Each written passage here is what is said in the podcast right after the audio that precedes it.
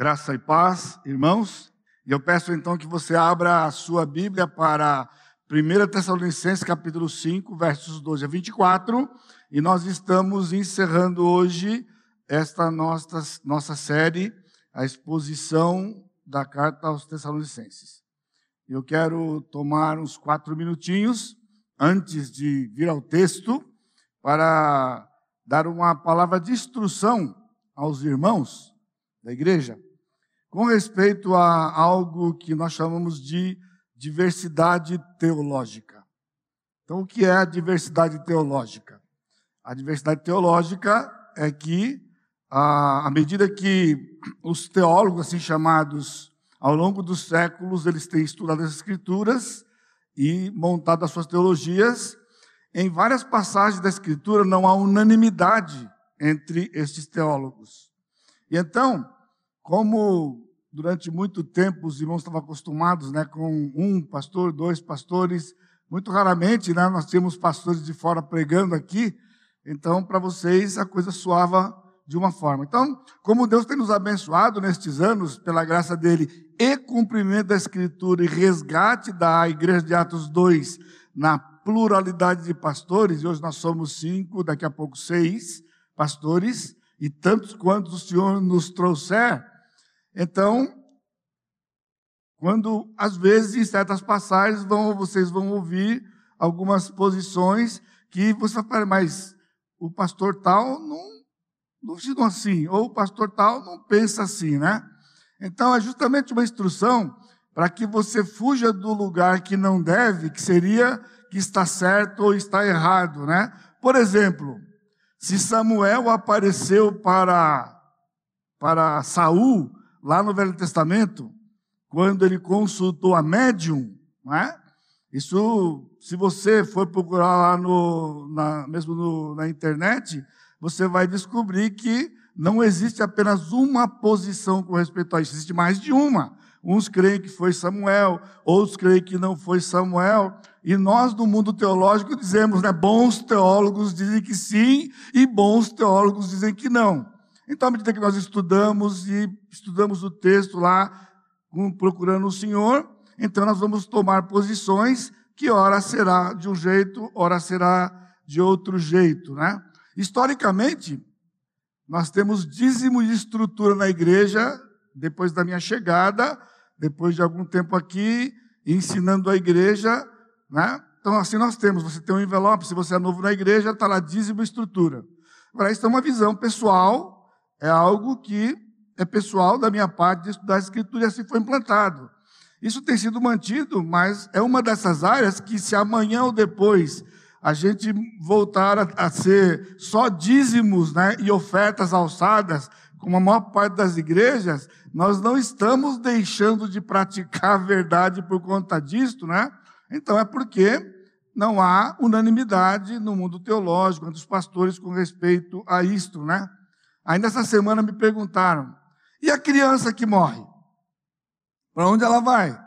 Bom, há quem crê que ela vai para o céu, há quem crê que ela vai para o inferno. Então, eu tenho crido aí, eu digo assim, se eu posso responder numa palavra, ela vai para o inferno. Aí a pessoa se assola, se você me deixar explicar, então eu posso dizer para você que ela vai para o céu, e aí eu dou a minha, a minha posição né, com respeito a isso. Então, a instrução é que, à medida que você ouve ou ouvir né, nas exposições de nossos pastores, quando pregamos ou ensinamos algo que é diferente, saibam que isso lá na própria reunião pastoral é tratado, mas uma coisa que você vai entender, nós não discutimos teologia entre nós. Né? Nós temos reuniões que são proveitosas, e, mas uma parte que não é lá é ficar discutindo se A está certo ou B está certo. A liberdade que cada um de nós temos de explicar e ter nossa posição teológica de coisas que vocês nem imaginam. Por exemplo, ano passado, na pandemia, a, a grande, nós tínhamos que tomar uma decisão. Vai ministrar ceia pela internet ou não? Então foi trazido o assunto, o pastor Sérgio trouxe o assunto para nós, porque era um impasse para tomar. Aí ouviu-se não havia uma posição só, havia, né? Uns achavam que tudo bem, outros achavam que talvez não, ou tudo mal, E então optou-se, no nosso consenso, conversando lá, de que nós não ministraríamos a ceia, a ceia enquanto estivéssemos na internet, só quando voltasse presencial. Então, eu estou nesses exemplos, irmãos, para saberem que isso é normal. O texto de hoje, ele trata uma destas partes aqui. Então, quando você ouve, você tem toda a liberdade de perguntar para quem trouxe a aula, né, a posição, e ao longo do tempo você vai também aprender a, ora, estar concordando com um ou com outro, sem aquele pensamento de um que está certo, o outro está errado, tá bem? E uma senha para você. Quando a gente vai, a gente toca nesses assuntos, nós temos uma senha. Nós dizemos assim: olha, essa é minha posição pessoal. Essa é minha convicção pessoal. Então, quando você ouvir que é minha convicção pessoal, significa que não há unanimidade nos teólogos e não há unanimidade no nosso meio. Por quê? Outra coisa importante para vocês.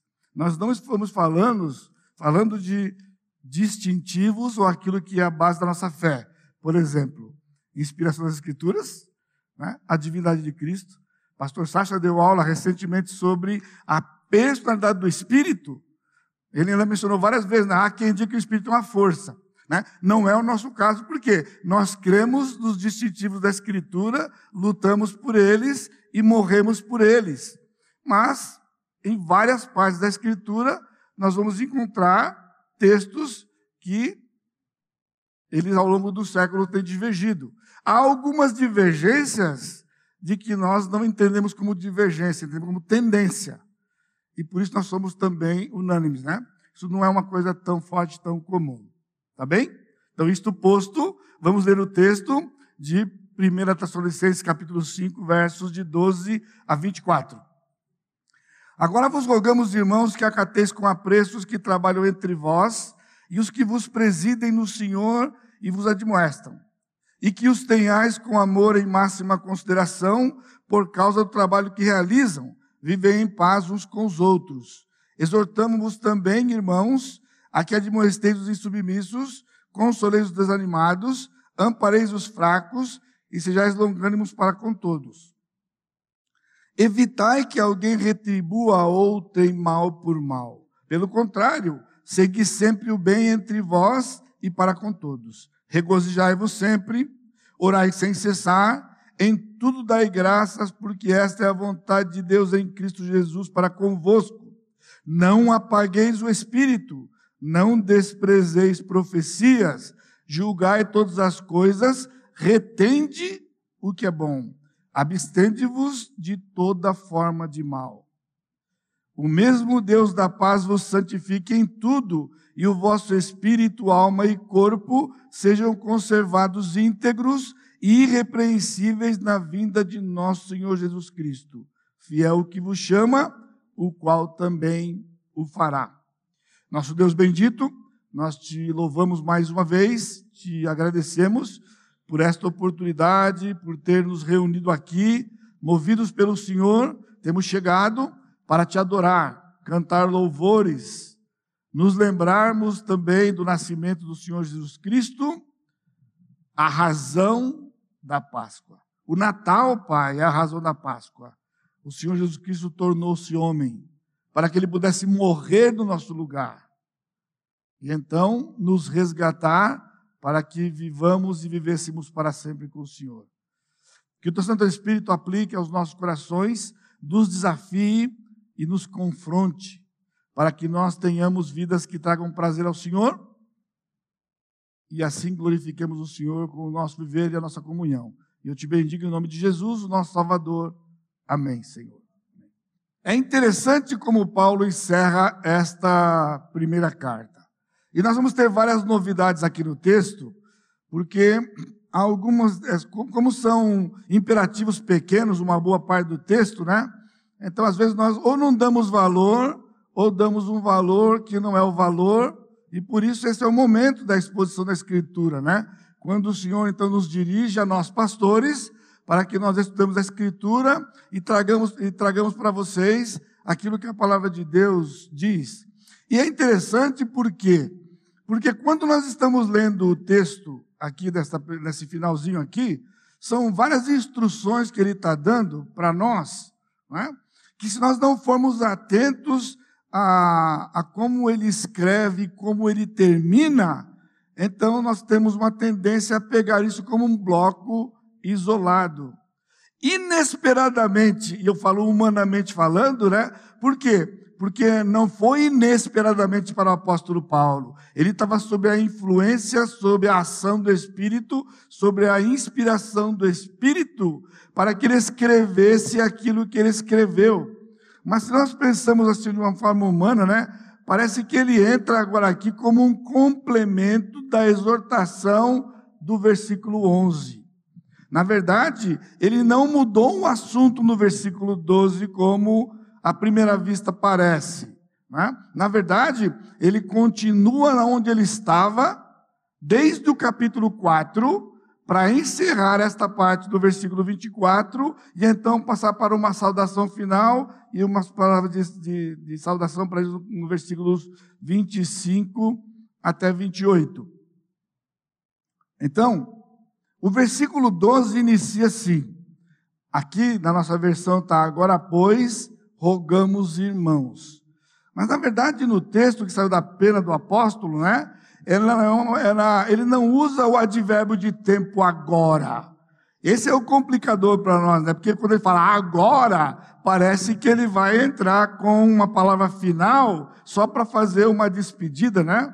Na verdade, ele está dizendo simplesmente e pedimos a vós. O que aí pedimos a vós? Vamos versículo 11. Consolai-vos, pois, uns aos outros e edificai-vos reciprocamente, como também estáis fazendo, e pedimos a vós que, e ele vai dizer então o que ele vai pedir. Ele vai pedir duas coisas, e depois ele vai dar oito ordens para aquela, aquela, aquela igreja, para encerrar o ensino que o Senhor o moveu a dar para aquela igreja e para toda a era da igreja como nós. Então, implica que o consolo do versículo 11, que é o mesmo do consolo do, do fim do capítulo 4, que nós vimos lá, né? ele vem de duas fontes. O consolo não vem apenas por nós sabermos que Deus está fazendo as coisas. Por exemplo, pessoas morreram e eles vão voltar primeiro. Né? O, o consolo ele vem por conta de cremos na Escritura, mas também cremos de viver o dia a dia da Escritura, viver uma vida cristã de santificação, que é o que ele vai colocar para nós. E é interessante que essas duas fontes são os fatos escatológicos que nós temos visto no capítulo 4, no capítulo 5 e no capítulo 5, verso 23, Surpresa para vocês, se você não tem lido uma leitura um pouco mais acurada, é que todo esse texto escatológico, tanto os versos de 1 a 11, como o capítulo 4. Portanto, a escatologia é todo o capítulo 4 de 13 em diante e todo o capítulo 5, até que ele vai fazer a sua, a sua despedida lá. Então, as duas fontes são a escatologia e os relacionamentos com os pastores e uns com os outros. Então, para sermos consolados pelo Senhor, nós temos que ter os fatos da Escritura, a profecia que o Senhor nos traz, mas também o relacionamento que nós temos entre ovelha e pastor e entre ovelha e ovelha. Se você bem está atento, os dois relacionamentos que há na igreja local, tirando o relacionamento vertical que é com o Senhor, o relacionamento horizontal só tem esses dois níveis: ovelha, pastor, pastor, ovelha e ovelha, ovelha. Porque, mas pastor e pastor, pastor, pastor, pastor é ovelha, ovelha. Porque entre nós, pastores, nós somos ovelhas que estamos conversando com a convicção e a certeza que o Senhor nos colocou para guiar o povo. Mas nós somos ovelhas e nos relacionamos com ovelhas uns com os outros. Portanto, ovelha, ovelha, ovelha e pastor. Então, quando você chega aqui na igreja, uma das primeiras coisas que você ouve é que neste corpo e assim é o que o Senhor planejou para toda a sua igreja, só tem duas funções. Ou você é ovelha, ou você é pastor. Não tem outra função. Não tem uma terceira função. Né? E historicamente, o diácono tem sido como uma função e tem trazido tanto dano nas igrejas, e o Senhor, então, pela graça, nos deu a condição de resgatarmos isso, de maneira que os diáconos são ovelhas também. Né? Portanto, quando você olha para o Senhor, se relaciona, você, quem eu sou? Você é uma ovelha. Mas dentre as ovelhas, o Senhor chama alguns para serem pastores.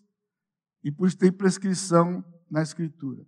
No entanto, visto que ele vai encerrar esse, esse, esse assunto com os ensinos do versículo 23 e 24, que também é escatologia, o texto de 12 a 22, então, é um parênteses de adição. Dentro deste assunto do versículo do, do, que ele está dando de 12 em diante, visto que o 23 e 24 é escatologia e de 1 a 11 é escatologia, estas, esse relacionamento e as ordens, eles funcionam como um parênteses para entender a escatologia do texto anterior e do texto da frente. Há uma sequência então importante de pensamento para você. O arrebatamento, já vimos naquela mensagem, 4 de 13 a 18. O dia do Senhor, foi domingo passado, versos de 1 a 11. E o julgamento do crente, 5, 23. Bema que está aí, é a palavra tribunal que aparece em 1, em 1 Coríntios, ah, perdão, 2 Coríntios 5, e Romanos 14, que nós vamos comparecer perante o tribunal de Cristo. Nós não vamos estar no trono branco, nós vamos estar no tribunal de Cristo. E Paulo está dizendo aqui né, que nós vamos nos apresentar ao Senhor na sua vinda. E quando ele diz irrepreensível, então ele está dizendo que na vinda dele, ele vai apurar esta irrepreensibilidade. E esta irrepreensibilidade, então, agora é o parênteses de 12 a 22. No versículo 23 ele disse: O mesmo Deus da paz vos santifique em tudo, e o vosso espírito, alma e corpo, espírito, alma e corpo sejam conservados íntegros e irrepreensíveis na vinda do nosso Senhor Jesus Cristo. Então você entende que ele está falando de novo da escatologia, só que vinda dele, no arrebatamento ele vem no céu, nas nuvens, somos arrebatados, os primeiros, os mortos em Cristo ressuscitam primeiro, nós encontramos e vamos para a sua presença. E lá nós vamos ser julgados. Agora a grande questão é qual é o teor desse julgamento. Então, de forma equivocada, né, a maior parte dos teólogos tem entendido que é um julgamento único no turno branco, onde crentes e descrentes vão ser julgados pelo Senhor, uns para ir para o céu, outros para ir para o inferno. Isso não é o fato da Escritura. Né? A igreja vai ser julgada separadamente. Os incrédulos vão ser julgados no final de tudo, lá no final do milênio.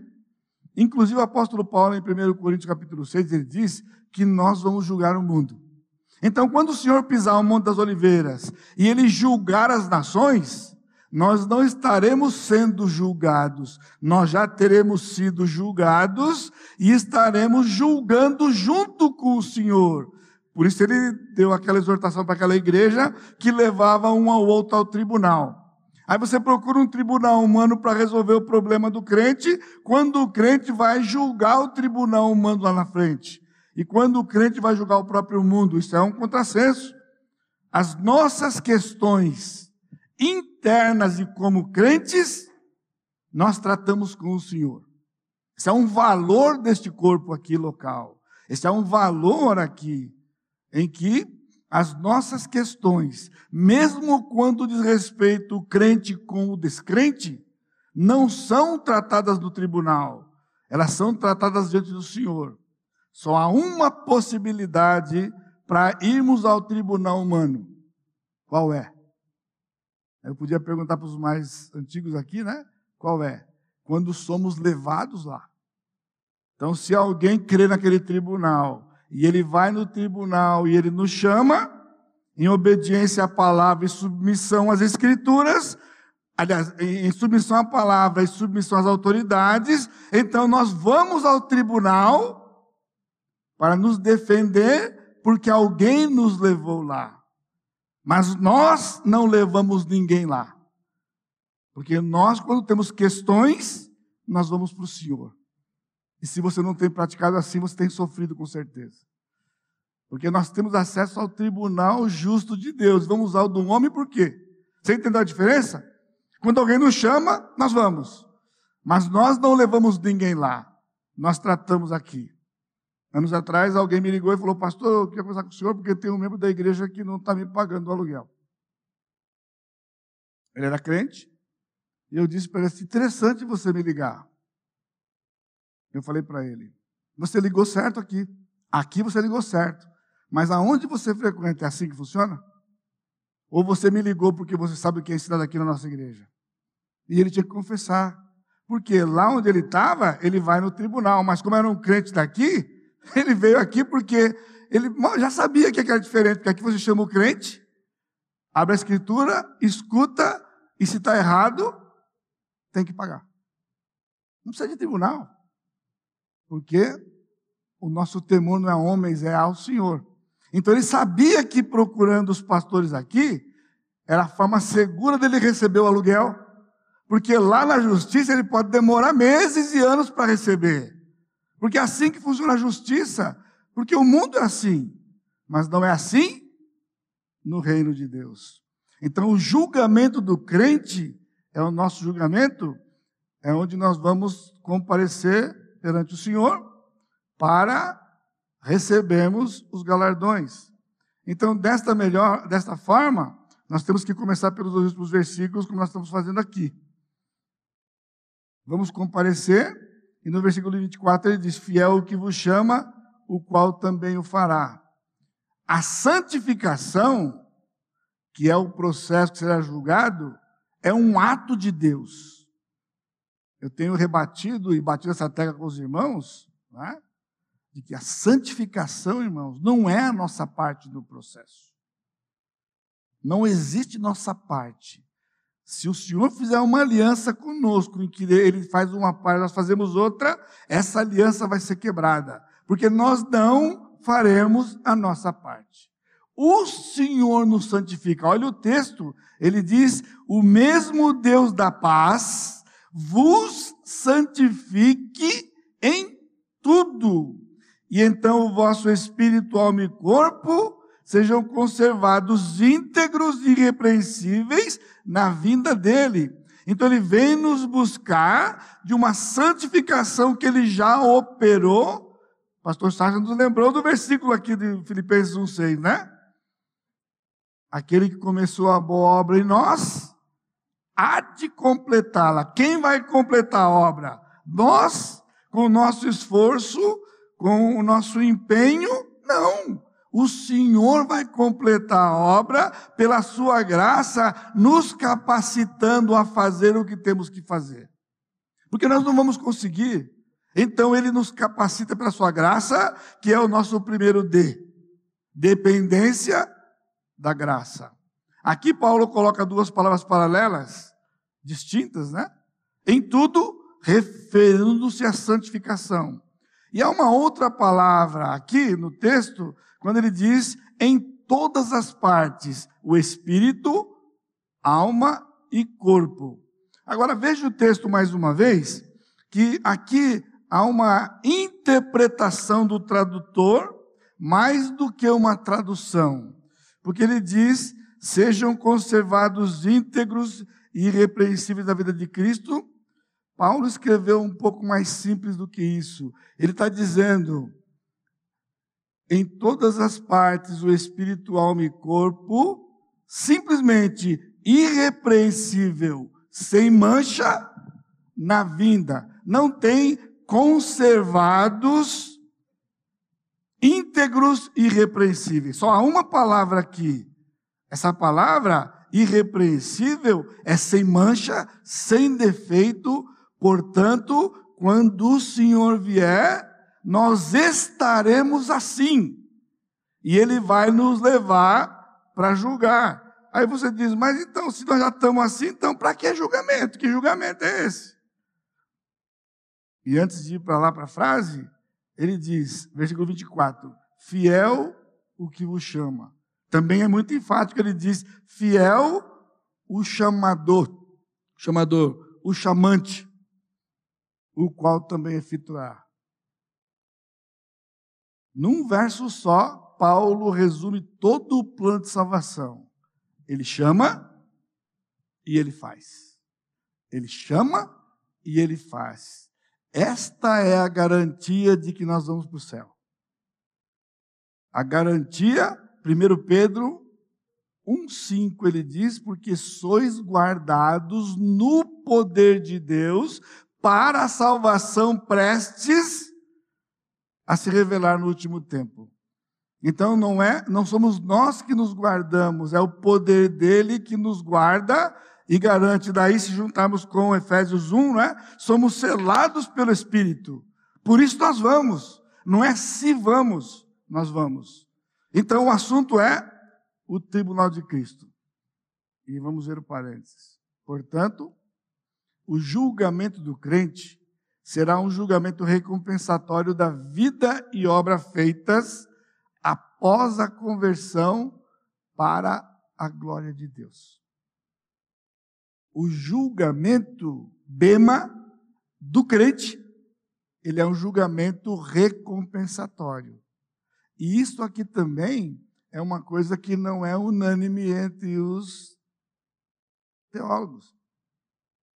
Porque é uma boa parte deles, como eu disse há pouco, teólogos bons, isso aqui na é ironia é verdade, eles acreditam que no julgamento do crente haverá pecados não confessados. Então nós vamos ser julgados pelas nossas obras, mas também os pecados não confessados vão ser trazidos lá. Um homem de Deus que foi muito especial e tem sido na minha vida, um dos meus professores, é? conhecendo a Escritura, ele crê nisso. E ele defendeu na classe isso. Para gente. Ele trouxe a, a, os argumentos né, para a gente. Mas eu falei, pastor, eu entendo.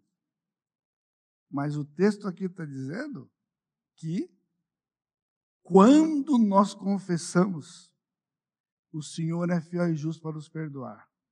Porque a ideia lá do 1 João 9 é se confessarmos.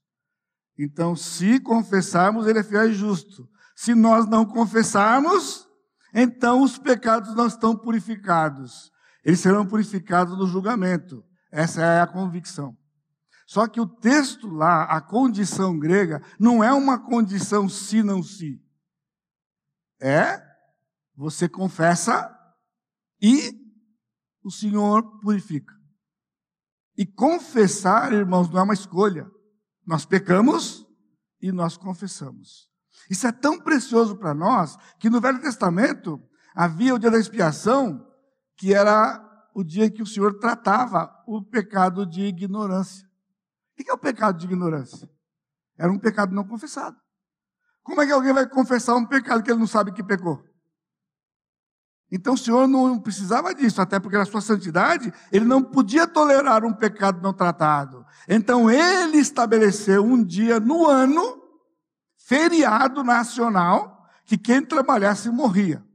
E tinha todo um ritual do dia inteiro, do sumo sacerdote entrando no templo, se purificando, sacrificando. Ele disse para o pecado de ignorância, porque eles pecaram contra mim durante o ano e não trataram comigo porque não sabem que pecaram. Então o Senhor providenciou isso. Então, trazendo para o Novo Testamento, mesmo os pecados que cometemos que nós não sabemos que nós cometemos, eles não estão pendentes. Já foram purificados pelo sangue de Cristo. Quando Cristo morreu por nós. Mas quando então, por isso eu tenho orientado vocês, nós pastores aqui sempre desafiamos vocês, esquadrinhe o coração tudo que você tem que fazer. Esquadrinha, pergunta para o Senhor. Davi fazia isso. João fala em Apocalipse isso nas palavras do Senhor Jesus Cristo. Tenho, porém, contra ti que abandonaste teu primeiro amor. Lembra-te, pois, onde caíste, arrepende-te e volta à prática. Porque quando você passa muito tempo sem fazer isso, o Senhor o chama. Pode ter certeza.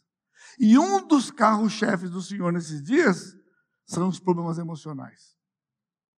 Portanto, se você está aqui e você tem problemas emocionais, eu digo para você, porque eu sou um deles. Isso é uma bênção para nós. Porque quem tem tendência a problemas emocionais não fica com o pecado muito tempo. A gente não pode ficar com o pecado muito tempo, porque ela vai chegar. Então, o Senhor nos chama a tratar. Por isso não precisa remédio. Mas infelizmente eu entrei por aqui, então, como está gravado, se você toma, continua tomando. Não estou mandando você parar, porque quem mexe com remédio é médico. Tá bom? Continua tomando, vai no médico, acompanha tudo que o médico disser para você. Mas não fique nisto. Venha para a Escritura, esquadrinhe o coração, confesse o pecado. Você vai melhorar, dá, dá informação para o médico e o médico sabe o que fazer. E lá na frente você vai parar de tomar remédio, porque ele vai mandar. Ele vai mandar. E se você não está tomando, mas está com um problema, não tome, vá à palavra, não precisa tomar ainda, vai para a palavra, confessa, esquadrinha. É isso que o Senhor faz conosco. Por isso lá é recompensa. Ele vai apurar o que glorificou o Senhor. O que não glorificou o Senhor queima. Mas o que glorificou o Senhor permanece, que são os galardões. As coroas que vamos depositar aos pés de Cristo, a posição no reino milenar e as mansões celestes. E acalmando o seu coração, que no céu não tem puxadinho, só tem mansão. Fique tranquilo, fique tranquilo, meu irmão. Você vai ter uma mansão lá. Aquelas ilustrações de que você vai lá para não sei para onde lá. Pessoal, o Senhor não faz nada que é imperfeito, não é só é chique o negócio lá. É chique. Tem ruas de ouro lá. Você acha que o senhor faz rua de ouro e faz um barraquinho? Rapaz, que teologia é essa? Um rio de cristal que sai do trono dele. Ah, mas o rio não chega lá no bairro tal que tem um barraquinho lá. Não tem. São mansões. Então, para que você, então, receba os galardões na recompensa, aí Paulo vai explicar para os tessalonicenses e para nós. Como é que temos que viver? Então, primeiro, no relacionamento com os pastores. Isso é sério. Versos 12 e 13. E vos pedimos, irmãos, que acateis com apreço os que trabalham entre vós, os que vos presidem no Senhor e vos admoestam, e que os tenhais com amor em máxima consideração. Se não viver isso aqui, chega lá, queima tudo. Essa parte. Ufa, essa parte. Não vai receber. Entendeu? Não tem possibilidade de não entrar no céu. Não tem possibilidade de voltar para trás. Você só volta para trás em repartição pública. É que você prepara todo o documento, chegar lá, falta um. Aí você volta, faz mais um tanto, falta outro. No céu, não. No céu, não. Mas vamos obedecer. Vamos fazer, porque nós queremos honrar o nosso Deus. Só que ele está dizendo aqui agora, vos irmãos, rogamos, que acateis com apreço. Na verdade, ele tem dito assim: entende, entende, é só isso, é um verbo só, uma palavrinha só. Entende os que trabalham entre vós. Então, a primeira coisa que você precisa saber no relacionamento com os pastores é entender quem são, o trabalho que o Senhor deu para fazer, e ao entender isto, você vai se relacionar com eles, conosco, de maneira a glorificar o Senhor. E quando chegar no julgamento, ouro, prata e pedras preciosas. Esse é o texto. Agora, aqui é interessante que ele diz os que trabalham entre vós. Ele usa uma palavra aqui que é copial, você vai ver que tem outra depois. Essa palavra significa um trabalho árduo até a exaustão. Ao contrário do que se pensa dos pastores, que os pastores não trabalham, Deus disse que o trabalho que o Senhor deu para os pastores fazer, que é cuidar das ovelhas, é árduo e leva à exaustão. Porque você se superestima. Você acha que ser ovelha é facinho para cuidar de você. Não é facinho, não. Não é facinho, não, pessoal. Mas fique tranquilo. Todos nós entramos sabendo. A gente não entrou enganado. Quando ele falou, vai cuidar das minhas ovelhas, e ele falou para Pedro isso, é um trabalho que leva à exaustão. Fizeram pesquisas interessantes por aí, né? Uma hora de pregação equivale a oito horas de trabalho forçado. Então, quando às vezes nós falamos que a gente fez conferência por aí de 20 e 30 horas, multiplica por oito, você pensa que numa semana, a nossa semana, irmãos, não é de 40 horas. A nossa semana é de 168. Boa parte de nós dormimos quando podemos dormir. Porque se não puder dormir, o Senhor nos acorda. Às vezes para cuidar da ovelha. A gente não, o expediente acabou, era só até X horas da tarde. Não, não tem essa de X horas da tarde, à noite, não. Tá? Então, ele está dizendo: olha, entende quem eles são. Eles trabalham todo o tempo. Isso significa tempo integral, irmãos. Tempo integral significa que alguns de nós o Senhor separou para não termos outra coisa para pensar que não sejam as ovelhas. Eu não posso acordar preocupado se eu vou ter o que comer, se eu vou ter o que vestir, porque se eu ficar preocupado eu vou ter que providenciar. E se eu for providenciar, eu não cuido de você. Quando nós viemos para cá, havia uma sugestão de nós parcelarmos em cinco anos isso aqui. Quem estava aqui lembra, eu fui no público e falei, vocês vão fazer um contrato comigo de cinco anos? Quem? Dá uma dor de barriguinha, você pega a sua malinha, ó, e vai. Se eu acordar preocupado que eu tenho que pagar um título no banco, eu não sou pastor. Eu acordo preocupado com vocês, eu vou dormir preocupado com vocês. Quando eu falo eu, somos nós pastores. Porque esse Senhor nos chamou para fazer. Do dia que Ele nos separou, expediente eu tinha quando era executivo, quando eu trabalhava. Tinha um expediente para entrar e para sair. E às vezes saía mais tarde e tinha que ficar, porque corria risco de trabalho, de, de perder o emprego. Aqui não. Então o Senhor falou: olha, vai cuidar das ovelhas. Entenda bem, até essa questão financeira. Nós vamos falar dela daqui a pouquinho. Ele diz: também vos governam no Senhor e também vos confrontam. Aqui ele está dizendo, ele está usando a palavra aqui, trabalham entre vós que vos presidem. Governam porque os pastores são líderes. Nós lideramos como modelos das ovelhas e admoestamos, nós confrontamos essa é a razão porque a autoconfrontação aqui é um material base para nós. Porque confrontação é a forma que o Senhor nos deu de pastorear. Pastorear, irmão, não é dar informações. Pastorear não é encher a cabeça de informações das ovelhas, não.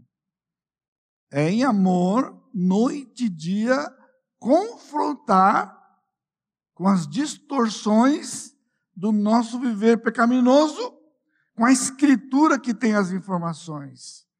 Por isso a nossa tarefa é ler, estudar, ler, estudar, ler, estudar. Às vezes saindo de férias, nas minhas férias, quando eu saio né, com a família, eu saio hoje só com a Lia, é uma época que eu mais leio a Bíblia do que durante o ano. Como assim? Ah, porque eu estou de férias. Eu passeio, faço uma coisa, mas o resto do tempo eu estou estudando, estou lendo. E meus filhos falam, pai, mas você precisa estudar, pai. Mas você estuda todo dia. Você não está entendendo. Não tem essa de estudar todo dia. Estudar porque precisa. Precisamos conhecer a Escritura, porque a melhor forma de, de ajudar você a entender o pecado é conhecendo a verdade. Porque ajudar você não é dar opinião. Ah, eu acho que você tem tal coisa. Não acho nada. Porque se eu achar, você pode achar também. Confrontar é isso. Você traz o fato, a gente abre a Escritura e diz, mas a Escritura diz. Deus diz. Você agiu ou pensou, falou aqui, se bate, não está com problema. Mas se tem problema, guarde isso. Se tem problema, tem lugar que não está na Bíblia. E tem que vir para a Bíblia. Esse é nosso papel. E aí ele diz do versículo: E os que tenhais em amor e máxima consideração. Literalmente é: E considerar a eles, além de toda a medida em amor. Literalmente o que está no texto. Por causa do trabalho que realizam. Um dos primeiros ensinos que eu trouxe para a igreja aqui, quando eu cheguei. Eu disse, até porque na época, no dia seguinte, não, dois dias depois que eu tomei posse, indo à cidade com o segundo tesoureiro, na época, ele disse, pastor, é um passo de fé lhe chamar com o salário que a igreja vai lhe dar. Que na época era menos que a metade que eu ganhava, mas era metade da entrada da igreja. Era o meu salário. Então, o que eu podia responder para aquele irmão? Deus vai honrar a decisão de fé de vocês, porque não vai faltar para vocês e nem vai faltar para mim, porque eu vou pastorear vocês. Se me dão recurso ou não, eu posso pastorear vocês comendo com vocês. Se todo mundo perdeu o emprego, eu não vou embora. Eu só vou fazer uma pergunta para vocês. O que vocês vão comer? E o que vocês vão comer? Divide comigo. Se você vai comer arroz, feijão e batata, eu vou comer arroz, feijão e batata. Eu não preciso comer carne se você vai comer arroz, feijão e batata. É assim que funciona na pior das hipóteses. Mas o ensino era o quê? Irmãos, vocês não me pagam vocês não me pagam. O, aquilo que Deus deu para os pastores, faz, pastores fazerem, não tem preço, irmãos. Não tem preço. Por isso, essa é a diferença entre salário e sustento. Nós não temos salário, nós temos sustento. A igreja nos sustenta dignamente para que nós dediquemos todo o nosso tempo no cuidado das ovelhas. Porque se você parar para pensar, se Deus nos usa como instrumento na sua vida, quanto é o preço daquilo? Não tem, por isso não é essa a nossa base.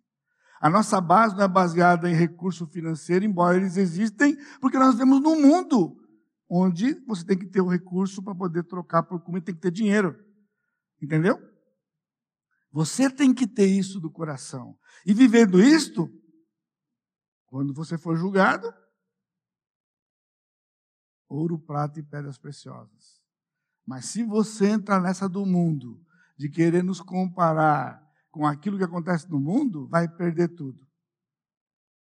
Porque um dos textos para nós, pastor, que é 1 Pedro 5, ele diz que o pastor não pode ser o quê? Ganancioso. Se o pastor é ganancioso, ele está desqualificado. E a desqualificação não vai ganhar a coroa da glória. Segundo lugar, no relacionamento com o próximo, versículos 14 e 15. Exortamos também, irmãos, a que admoestejam submissos. Então, no contato uns com os outros, admoesta o insubmisso. A palavra admoestar aqui é a mesma que aparece no versículo 12, que esse é o aconselhamento mútuo. Conselho mútuo, irmão, não é dar opinião e dar ideia ou receitinha de bolo. Por isso, o nosso desafio para os agrupes. Na hora do compartilhamento, irmãos, não é para compartilhar experiência. Tipo, olha, isso aqui eu, eu sei como é que é, vou dar uma receitinha para você. Não. Ouve o que o irmão está compartilhando. E se você tem algo que funciona na sua, palavra, na sua Bíblia pela palavra, compartilhe o que a palavra fez na sua vida. E aqui você começa a entrar no clima do que Paulo vai fazer nas suas ordens que ele vai dar. A escritura é a base para nós pastores, para com você, e a base entre vocês quando vocês se relacionam. Não ficam trocando experiência, irmãos, isso não funciona. Tá? Irmãos amadurecem mais, outros menos. Os mais maduros ajudam os mesmos maduros. E assim nós nos discipulamos uns aos outros. Quem está um pouquinho mais na frente, discipula quem está mais atrás. E quem está um pouquinho mais na frente do da frente, discipula o que está na frente do que está aqui. E há um ministério mútuo de discipulado e do aconselhamento. Então você precisa ser treinado. E você tem que ser, como tudo para pastores e ovelhas, humilde. Você não tem que dar uma palavra se você não tem.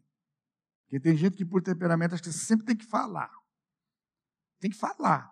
Aliás, o Steve falou sobre isso de manhã, né? Foi? Zacarias, fica quieto, Zacarias, não sei falar nada, fica quieto. Então vamos aprender com Zacarias. Alguém compartilhou algo, pare e pense. Enquanto você ouve, se você tem algo da palavra para dizer. Se você não tem algo da palavra para dizer, não diga nada. Eu vou orar por você. E você já fez grande coisa. Não diz mais, olha, eu acho, não acho nada. Você vai de achar, pessoal, só dá confusão. Pastor não acha nada e ovelha não acha nada. Nós sabemos pela Escritura. Há um entendimento que o Espírito nos dá. Ele diz: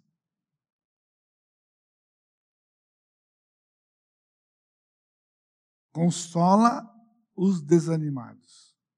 O que é o insubmisso? O insubmisso é a pessoa que já foi confrontada e ele não se curvou. Então ele tem que ser confrontado de novo. E por isso depois tem os, os passos de Mateus 18, que nós já sabemos e ouvimos recentemente, inclusive. Mas ele disse: Mas você vai encontrar alguém no grupo pequeno, ou nós pastores, quando a ovelha chega para o aconselhamento, eles estão desanimados. E o desanimado, o que você faz? Você consola. E sabe o que é consolo? Não é aquela palavra tipo, vou levantar o moral dele. Isso não é consolo, irmãos. A palavra consolar é o verbo do substantivo consolador, que é o Espírito Santo. E a palavra significa trazer, chamar ao lado. Está desanimado? Não adianta você falar, porque está desanimado. Ele não consegue vir. Estão ouvindo? O desanimado, ele não consegue vir. Não chama, não fica dando receitinha. Traz para o seu lado. Ouve. Pede discernimento do Espírito. E na humildade, pede ajuda para quem pode dar. Às vezes, uma outra ovelha, que já está mais madura, ou um de nós pastores, incentive. Seja humilde. Olha, eu, eu aconselho você, procura o pastor. Procura um dos nossos pastores. Você está precisando de ajuda. Eu, eu posso orar com você, mas pelo que você está me dizendo, que está levando você ao desânimo, os nossos pastores ajudam. Por isso nós somos acessíveis. E então, nós vamos consolar os desanimados. Mas além de desanimados, nós vamos ter fracos. E fracos aqui tem um leque de fracos. Ele diz amparar. Isso não está falando só de uma fraqueza espiritual, mas nós podemos ter fraqueza material. Nós estamos passando uma época de pandemia que, pela graça de Deus, está começando a clarear, não é? Todo mundo vacinadinho aí, belezinha. Não é? Vacinando, ou enfim, se cuidando, máscara, né? máscara, distanciamento, não é assim? Então, nós estamos nos ajudando também financeiramente. Porque a pessoa precisa de um amparo. Precisa de amparo para poder caminhar. Ele não está só desanimado em termos de. O seu ânimo não está para baixo. Na parte prática, ele não está conseguindo andar. Se isso foi resultado de uma má administração, então ele vai ser orientado, ele vai ser confrontado, ele vai ser animado e amparado. E ao vivermos assim, quando o Senhor vier hoje à noite, a trombeta vai tocar, nós vamos nos encontrar com Ele e Ele vai nos julgar. Como é que nós estamos vivendo? Se você não praticou, o que você fez, pensou e falou, se não está aqui para glorificar o Senhor, queima. Não tem mais ideia chicotada. Calma, fica tranquilo. Não é assim que vai funcionar. Mas o que nós fizemos para glorificar o Senhor, de novo, 1 Coríntios 10, 31, portanto, que mais que bebais, ou façais outra coisa qualquer, fazei para a glória de Deus, porque é isso que vai permanecer lá. Paulo está preocupado com eles. Vocês precisam viver de modo digno para chegar lá, receber a recompensa. O Senhor vai recompensar, isso faz parte do plano de salvação que ele trouxe para nós. No versículo 15, evitar que alguém retribua outro mal por mal. Ajuda, irmãos. Não pode haver vingança no nosso meio.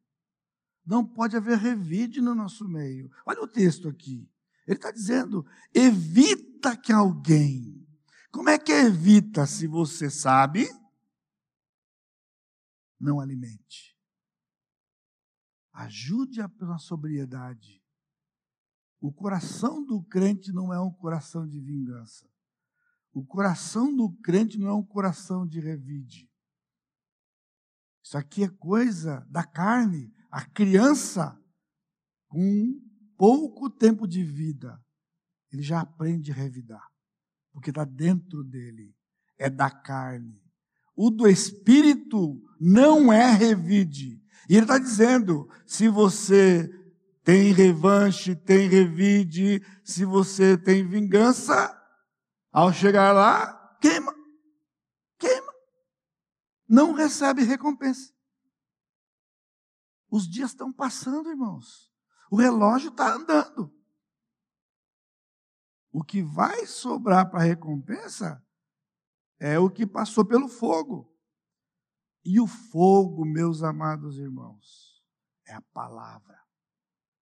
O critério é a palavra a motivação por que nós fazemos e cumprimos, por isso ele escreve esses detalhes para eles. Não podia faltar falar da vida de Jesus para os crentes, tem que falar inteiro. Ele vem nos arrebatar, mas há um julgamento. E o julgamento não é para saber se ou não se. Quem está nesse julgamento já é. Agora é receber recompensa para depositar aos pés do Senhor, para governar junto com Ele e para desfrutar da eternidade. Mas eu digo para você, o maior galardão que nós vamos receber não são as mansões para toda a eternidade, é estar na presença do Senhor para toda a eternidade. Porque o inferno significa estar para sempre longe, afastados do Senhor. Por isso, isso é prerrogativa de todo crente. Todo crente vai passar a eternidade perto do Senhor. Não vai ter essa que vai ficar na primeira fila porque Cristo não vai estar aqui e vai ter uma fila desse aqui, não, pessoal. Não é assim, não. Ele vai estar junto com todos nós, na mesma proximidade. E vamos estar para sempre com o Senhor. E finalmente, eu estou de olho no relógio, não se preocupe. Embora o texto mais longo, mas ele, em algumas coisas aqui, é facilmente entendível, né? No viver a vida cristã. Mas, mas não está falando na vida cristã? Estou falando na vida cristã em termos de relacionamento. Agora ele vai dar oito ordens. Ele deu duas orientações: pastor e ovelha, e agora ele está dando orientação ovelha e ovelha, e agora ele vai dar mandamentos. Ele diz: regozijai-vos sempre. Agora é ordem. Regozijai-vos sempre. Alegria constante. Esse é fruto do Espírito. Não tem essa de crente carrancudo, pessoal. Não, acho que não tem. Tem?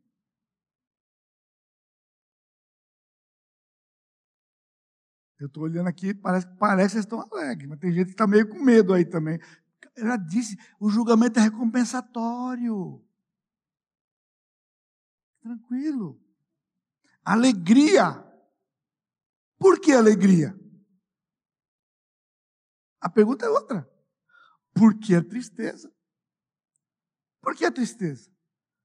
Pense bem, na história de Daniel, Daniel foi para a cova dos leões só porque ele pediu para Deus algo, em vez de pedir para o imperador, o rei.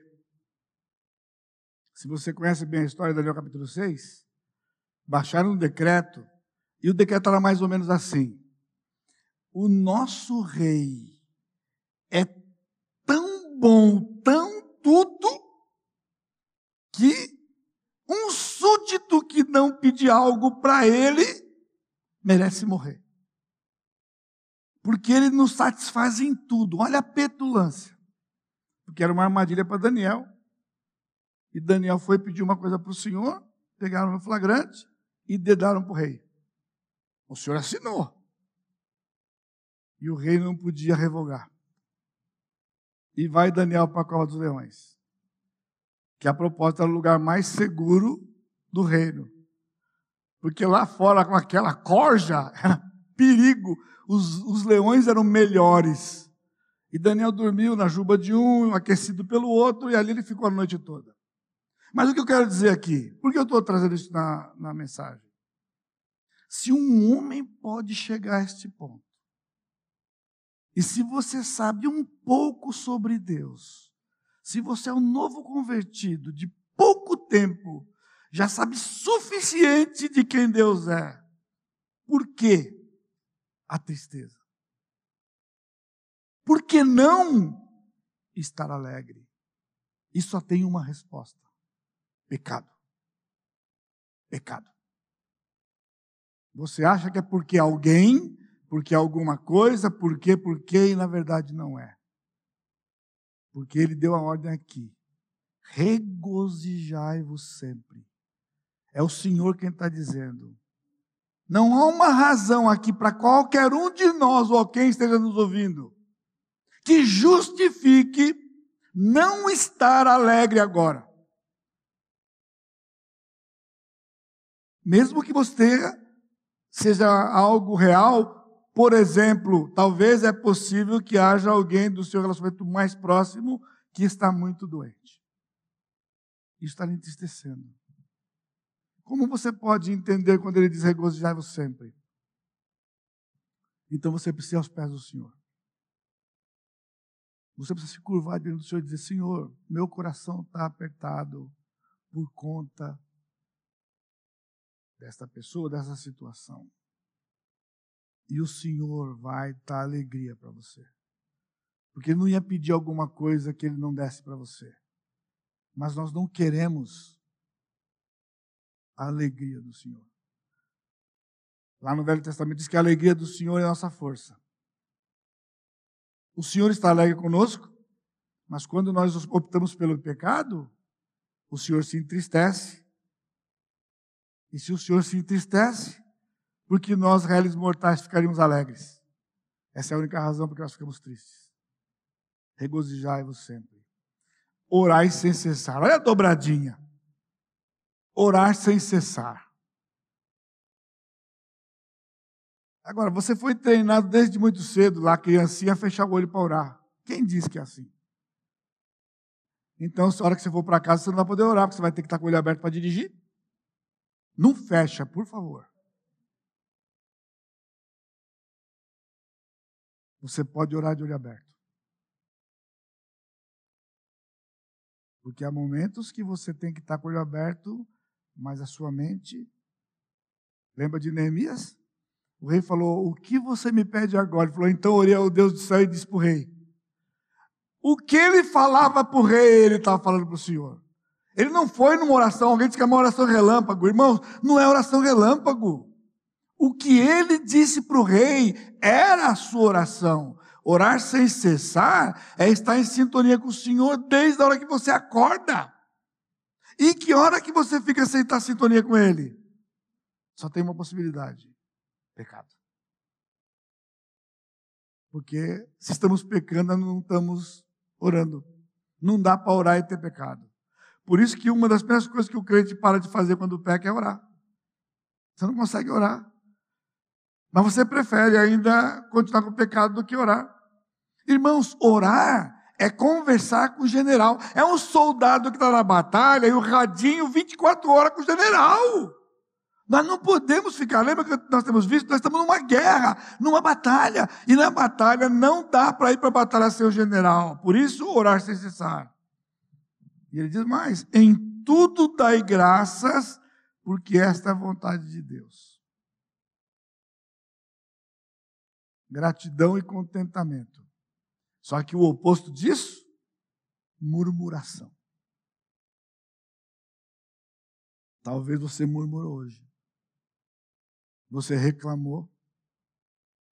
Como que você pode reclamar e ser grato ao mesmo tempo?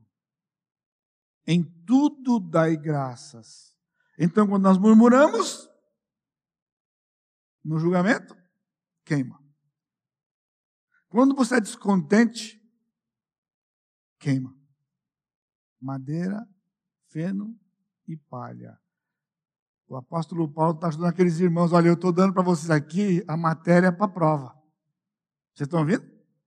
Isso aqui é matéria para a prova. Vai ter o tribunal.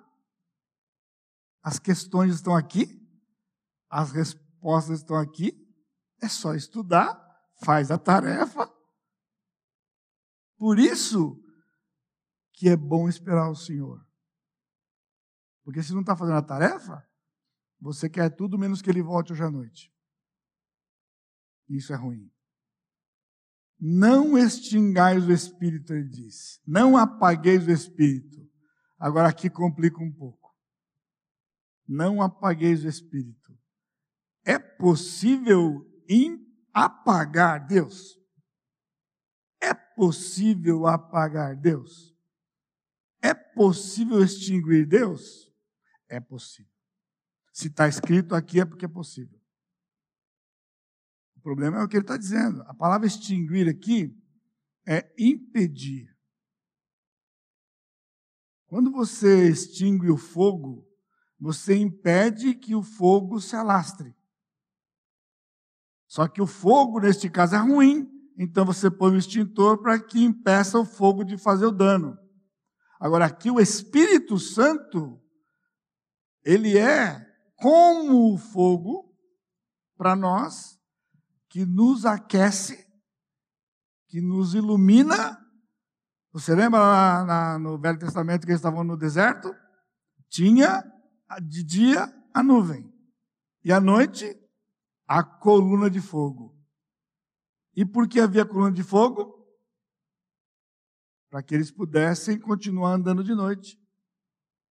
Porque no deserto à noite ninguém enxerga nada. Era o Espírito Santo presente, iluminando e guiando o caminho deles para a terra prometida. Não era Moisés que os levava para lá. Moisés só acompanhava a nuvem. Mas a nuvem acompanhava, e quando a nuvem parava, Moisés, galera, monta a tenda aí e vamos parar. Quando a nuvem levantava, ele saía. Era o Senhor. À noite, o fogo. Então, extinguir aqui e ele está no negativo, não extinga, então não é o fogo, porque o fogo você tem que apagar. Aqui é não apaga, ou seja, não impeça. O que é? É não ouvir a voz do Espírito Santo como ensinador. Porque o Espírito fala. O Espírito testifica, ele testemunha, ele fala de Jesus, ele fala o que é certo. Jesus disse: Ele vos ensinará todas as coisas, ele vos fará lembrar. Mas nós não queremos ouvir o Espírito, nós queremos dar vazão ao nosso coração. Você está vendo a sequência aqui? Se há o mal no coração contra o irmão, nós não queremos a direção do Espírito. A rebeldia do nosso coração é quando alguém vem com a palavra e você não quer a palavra. Eu não quero, eu prefiro, eu quero isso aqui, eu vou fazer. Isso é você que está interpretando, é você que está achando. Muitos não falam. Mas a atitude é exatamente essa. Nem todo mundo tem essa coisa e fala assim, pastor, não acredito nisso aí. Eu acredito. Mas quando você não faz, você não acreditou você está resistindo à voz do Espírito. Por isso, extinguir o Espírito é algo ruim para o crente.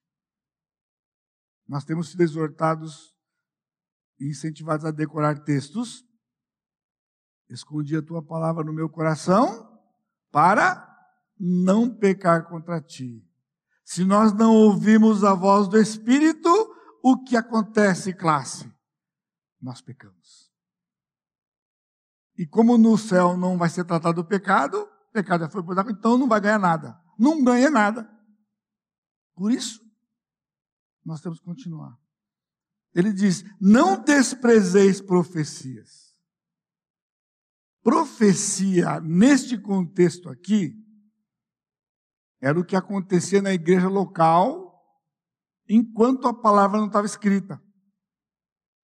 Porque quando eles se reuniam como num culto como este, 1 Coríntios capítulo 14, ele diz: um tem salmo, o outro doutrina, é o Velho Testamento. Então ele abriu o Velho Testamento, que era a palavra de Deus, e eles liam. E de repente levantava o profeta. Ele dizia: Assim diz o Senhor.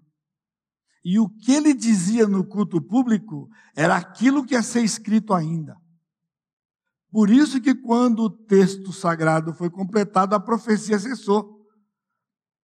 Ninguém falava o que queria, o profeta antecipava aquilo que os apóstolos escreveriam. A profecia era o Novo Testamento ainda em formação.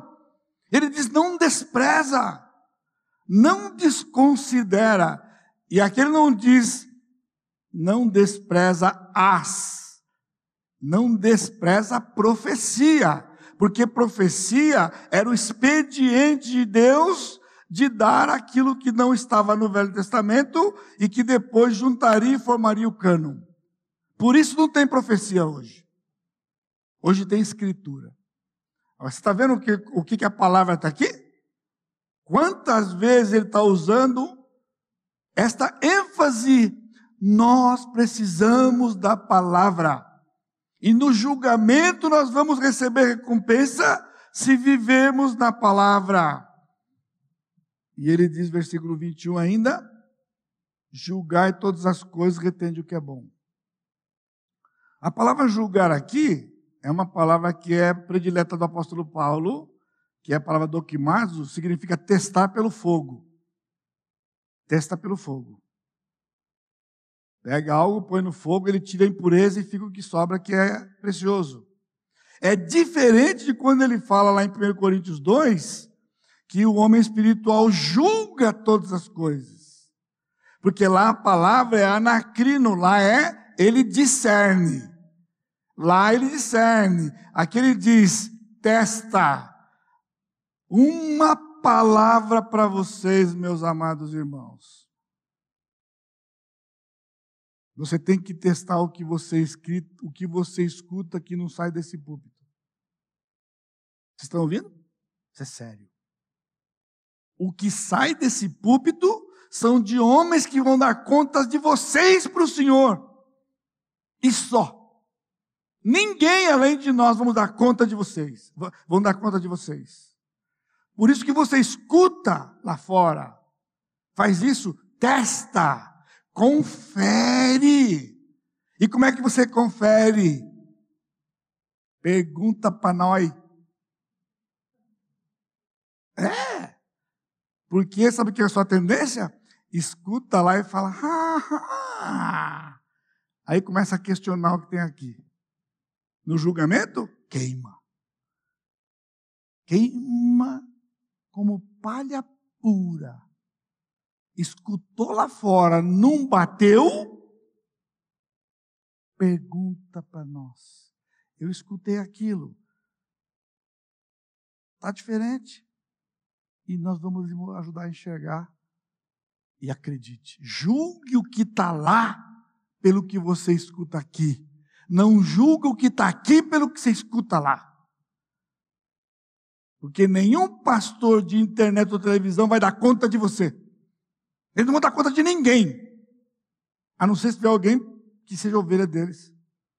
Por isso que é fácil falar qualquer coisa. Falar o que o povo quer ouvir. As multidões estão aí, porque é mó legal escutar lá. Eu ouvi com os ouvidos que a terra de comer. Eu estou indo para outro lugar, pastor, porque aqui a gente fica para baixo. Chega no culto, quando prega, a gente fica para baixo. Então eu fui no lugar que a gente fica para cima. Então vai para lá, vai para lá. O Senhor põe para baixo mesmo, porque essa é a luta contra o pecado. Você não gosta de ouvir. A ovelha não gosta, ele gosta do lugar que você fala, tá tudo legal com você. É assim mesmo. Esse é o mundo de hoje.